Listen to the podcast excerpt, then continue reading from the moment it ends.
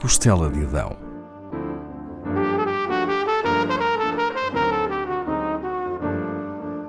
Com Paula Castelar.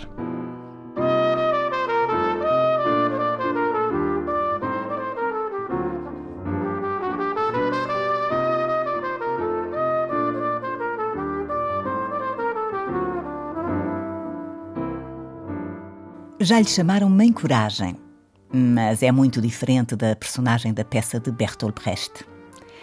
Esta Mãe Coragem não tem filhos biológicos, mas responsabilizou-se por alimentar e tornar possível a educação de muitos meninos e meninas pobres.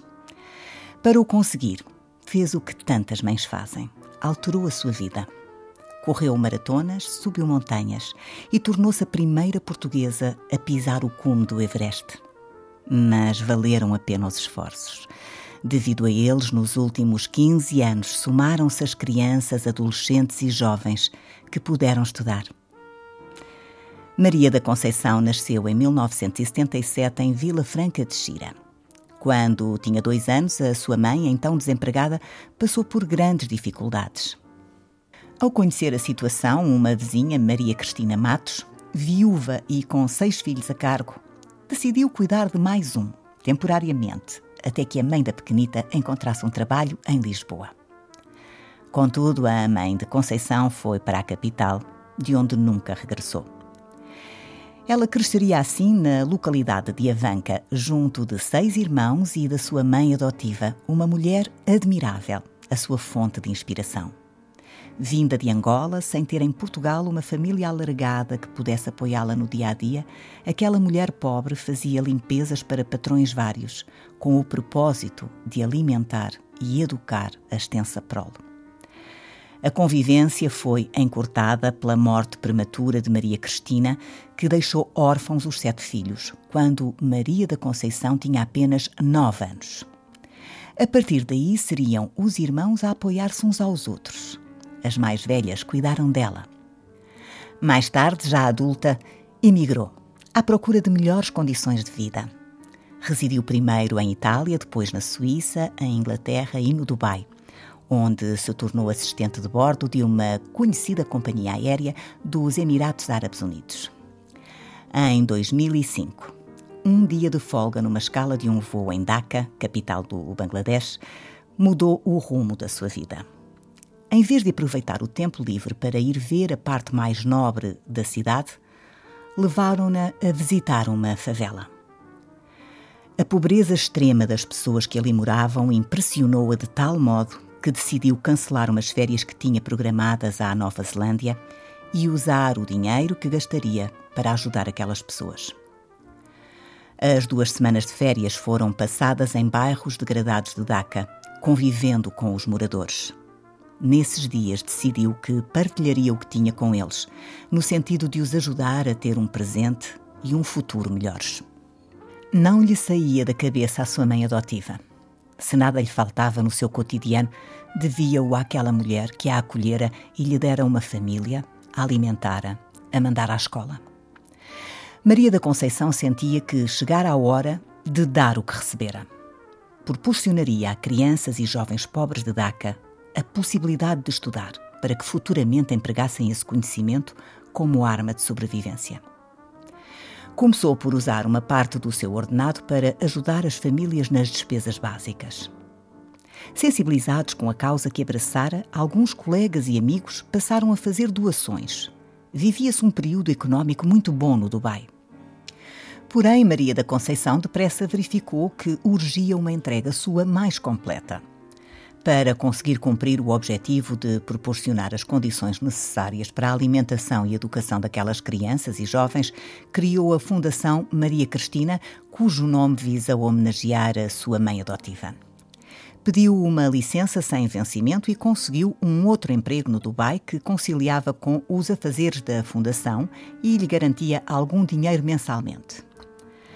A crise mundial de 2008 refletiu-se nos apoios que recebia em vez de irem aumentando ao longo do tempo, diminuíam. Maria da Conceição tinha de fazer mais e começou a investigar como poderia conseguir os fundos de que necessitava. depressa verificou que a forma mais célere de arranjar verbas era através do desporto. Nunca fora dada a exercícios físicos, mas tinha de tentar. Tentou e conseguiu. Aos poucos, com a ajuda de treinadores, começou a caminhar e a correr, até se preparar para fazer maratonas. Foi-se superando a cada dia, batendo recordes prova a prova. Fez dezenas de maratonas e subiu montanhas.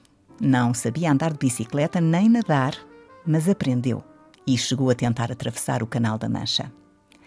Em 2010 escalou o Kilimanjaro, mas não atingiu a cobertura mediática de que precisava. No ano seguinte, caminhou até ao último grau do Polo Norte e correu sete maratonas em sete dias, uma em cada Emirato dos Emirados Árabes Unidos. Daí a três anos seria a primeira portuguesa a atingir o cume do Everest. Inspirada nesse feito, escreveu o livro Uma Mulher no Topo do Mundo, onde conta a sua história. Os exemplares vendidos têm sido outra fonte de receita.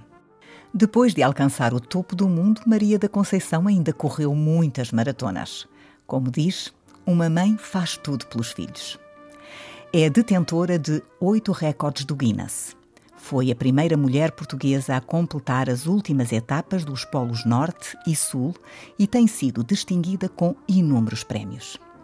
Entre outros reconhecimentos, foi considerada a Mulher do Ano nos Emirados Árabes Unidos, a Mulher Europeia mais excepcional e Cidadã Nobre de Portugal. Fez esforços sobre-humanos. Os seus treinadores consideravam que Maria não tinha inclinação para o atletismo e que não devia almejar os feitos que conseguiu. No entanto, a missão que a guiava era demasiado importante para parar. Financiar a Fundação tem sido uma tarefa árdua e a Covid-19 não tem ajudado. No final de agosto deste ano, exausta, Maria da Conceição deixou de acompanhar de perto os alunos e respectivas comunidades, embora continue a trabalhar para a Fundação. Em DACA, o serviço de proximidade é agora assegurado por pessoas que ela formou. A Fundação Maria Cristina existe há 15 anos e deu formação a 600 alunos. Muitos terminaram o ensino secundário. Outros tiveram bolsas de estudo integrais e ingressaram em universidades de vários países, nomeadamente de Portugal. Neste momento, há 20 jovens a estudar no Instituto Politécnico de Bragança. E existem mais 40 à espera de conseguirem bolsas que permitam fazer os seus cursos superiores em Portugal. Em DACA estão cerca de 100 estudantes com idades compreendidas entre os 7 e os 18 anos, que têm assegurado o custo do seu ensino até ao 12º ano de escolaridade. Maria da Conceição enfrentou, como a própria reconheceu, momentos de grande sofrimento e desespero, quando as portas se fechavam e não conseguia as verbas necessárias. Essas e outras dores foram compensadas pelos inúmeros sorrisos com que foi premiada na última década e meia. Garantiu comida e educação às 600 crianças pelas quais se responsabilizou e continua a lutar para que estas e outras tenham direito a um futuro longe da miséria.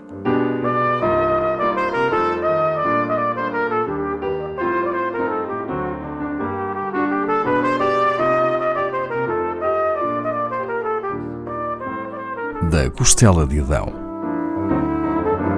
com Paula Castelar.